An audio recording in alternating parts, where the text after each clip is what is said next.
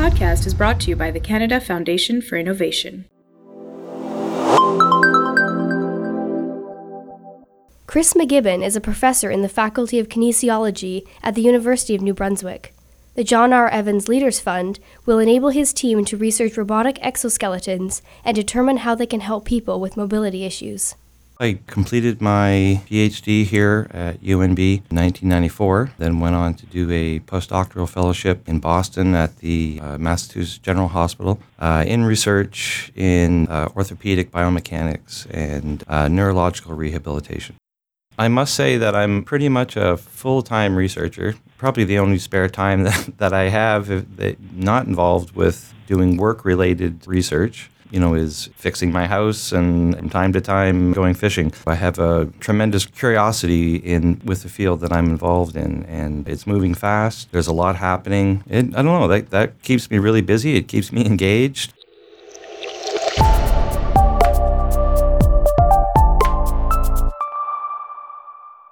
This is a very brand new area of research for us. It's a very exciting area of research. Exoskeletons, you know, have been around for uh, decades. We all kind of know what they are. Anyone that's seen any sort of Hollywood movies in the last 20 years has probably come across at least uh, half a dozen exoskeletons, whether it's RoboCop or Iron Man. So we, we, we kind of know what they are in, in, in that context. In real life, exoskeletons are actually pretty clunky, and there's a fair bit of research that's left to do to really make these devices useful. But where they've really sort of come out in recent years is in the field of rehabilitation. I think the very first uh, commercial exoskeleton, at least in, in the field of health, came out in 2009 which is quite ironic considering that exoskeletons have been around for so long the development of exoskeletons for more rigorous type activities, say in, in occupation, military. Those are those exoskeletons are they're in the pipe where we're actually working with those. But on the pure rehab side, this is where the, sort of the commercial technology has really kind of exploded in the last four or five years. They are relatively sophisticated devices. They fit over the legs. There's a, a